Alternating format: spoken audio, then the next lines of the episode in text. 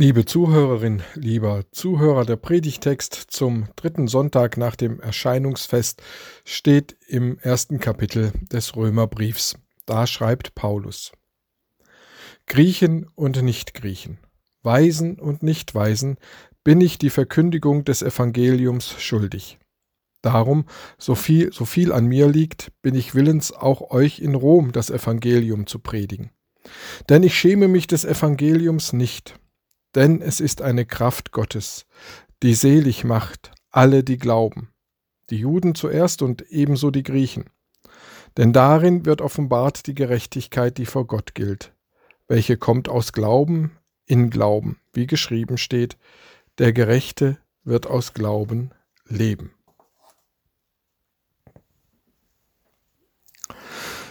Davon kann man nicht schweigen. Man kann das nicht flüstern oder hinter vorgehaltener Hand weitersagen. Was man flüstert oder hinter vorgehaltener Hand weitersagt, taugt nicht als Überschrift oder Thema eines Briefes. Viel weniger taugt es als Überschrift und Thema des eigenen Lebens. Paulus sagt aber noch mehr. Die Verkündigung des Evangeliums ist Thema Nummer eins für diese Welt, für jeden Menschen. Was wir gehört haben, geht allen Menschen an. Das Evangelium ist eine Kraft Gottes, die rettet und selig macht alle, die daran glauben. Ungeniert dürfen wir das aussprechen. Damit brauchen wir nicht hinter dem Berg zu halten. Damit müssen wir uns nicht verstecken. Wir nicht und Paulus auch nicht. Als er seinen Brief an die, Christ, an die römische Christengemeinde schrieb, hatte Paulus schon einiges hinter sich. Bespöttelt und ausgelacht wurde er in Athen. Auf seinen Reisen erlitt er Schiffsbruch. Er wurde angefeindet, gefoltert und mit Steinen wurde nach ihm geworfen. Nur deswegen, weil er nicht müde, müde wurde zu sagen, das Evangelium ist eine Kraft Gottes, die rettet und selig macht alle, die daran glauben. Davon kann man nicht schweigen. Und wir müssen uns dessen gewiss nicht schämen. Denn Gott wirkt und ist am Werk. Seine Kraft wirkt in dieser Welt, um zu retten. Wenn das das Thema ist, das unsere Welt am Leben erhält, dann kann man davon nicht schweigen. Denn Schweigen wäre in diesem Falle nicht Gold und Reden nicht Silber, weil unser Schweigen diese Welt den Todesstoß versetzen würde. Unser Reden aber heißt Leben. Darum reden wir aus gutem Grund, und zwar vom Kreuz, an dem Jesus starb. Wenn wir Evangelium und Rettung sagen, meinen wir Jesu Kreuz. Wenn wir Glauben sagen, meinen wir den Glauben an den Gekreuzigten.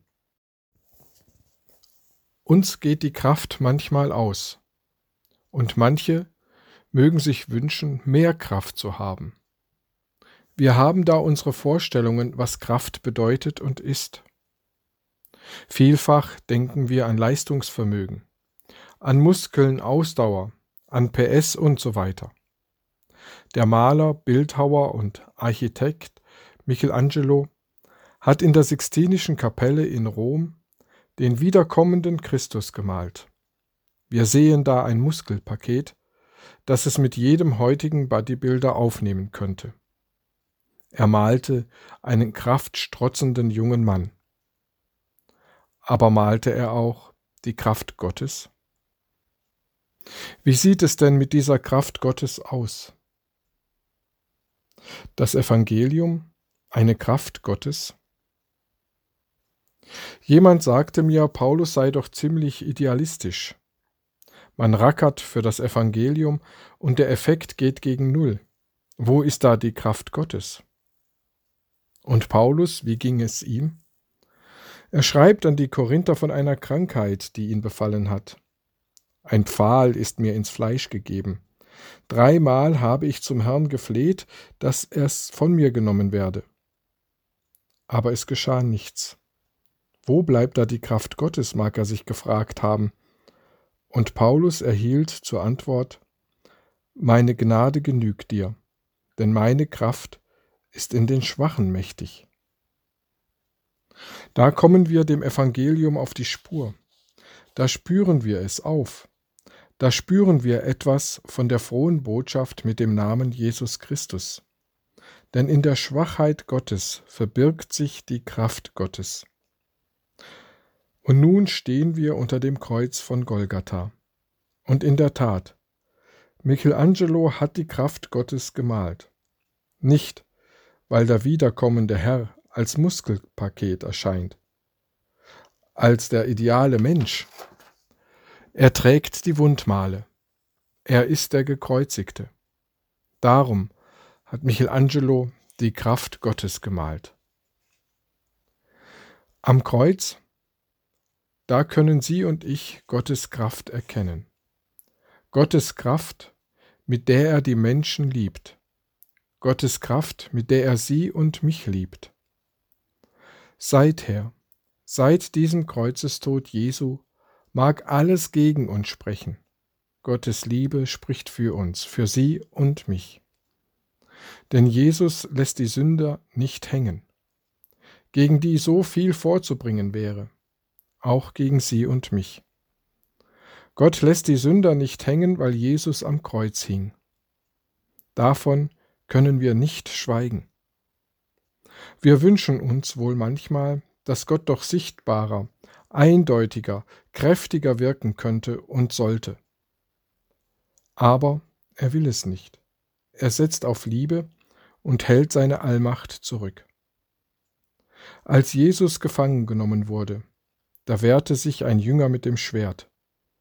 Da sprach Jesus zu ihm, Stecke dein Schwert an seinen Ort, oder meinst du, ich könnte meinen Vater nicht bitten, dass er mir sogleich mehr als zwölf Legionen Engel schickte? Zweiundsiebzigtausend Engel? Gott setzt auf Liebe und hält seine Allmacht zurück. Und seine Liebe verspricht ihnen und mir keinen irdischen Erfolg, kein bürgerliches Ansehen, keine revolutionären Verbesserungen für unsere reformbedürftige Welt. Auch der Arzt wird seltenst überflüssig und auch das Sterben bleibt keinem erspart, zumindest so lange nicht, bis unser Herr und Heiland Jesus Christus wiederkommt. Und doch will Gott alles herrlich hinausführen, indem er sich mit seiner Liebe einmischt.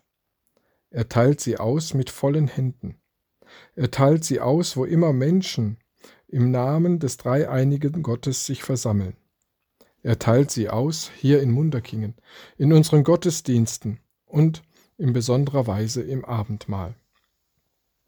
Da dürfen Sie und ich Gottes Liebe zu uns nehmen, in uns aufnehmen, denn Gottes Liebe hat sich längst schon für Sie und mich, für dich und mich entschieden, wie im Himmel, so auch auf Erden. Gottes Kraft nennt sich Liebe. Und diese Liebe trägt einen Namen.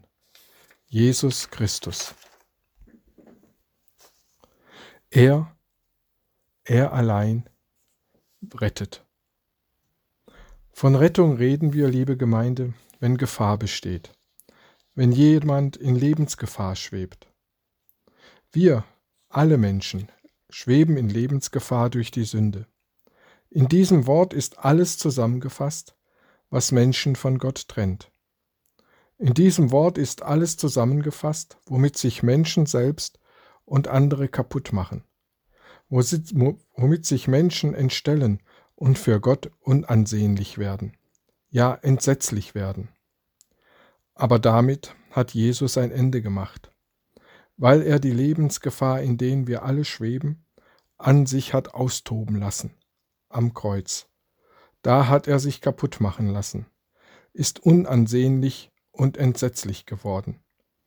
Diese Lebensgefahr greift zwar noch immer nach uns, aber sie liegt hinter uns, denn über Jesu Kreuz hinaus kann sie nicht mehr gelangen. Es mag darum manches gegen uns sprechen, liebe Gemeinde, Jesus spricht für uns.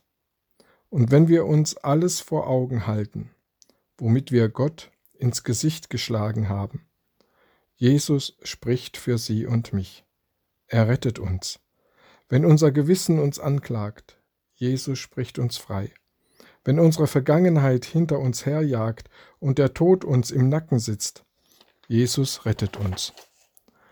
Und auch in ihrem und meinem ganz persönlichen und privaten Kummer zeigt sich Gottes Kraft. Mitten in unserem ganz privaten Kummer, für den sich niemand sonst interessiert, mit dem wir allein gelassen werden, zeigt sich Gottes Kraft, indem wir immer, immer noch und vielleicht zaghaft die Hände falten und unseren Kummer mit ihm teilen. Denn das Evangelium ist eine Kraft Gottes, die rettet und selig macht alle, die daran glauben. Denn Jesus Christus ist die Liebe Gottes, die rettet und selig macht alle, die an ihn, an Jesus Christus glauben. Denn, so spricht Christus, meine Kraft ist im Schwachen mächtig. Und er schenke uns, dass wir davon nicht schweigen. Amen.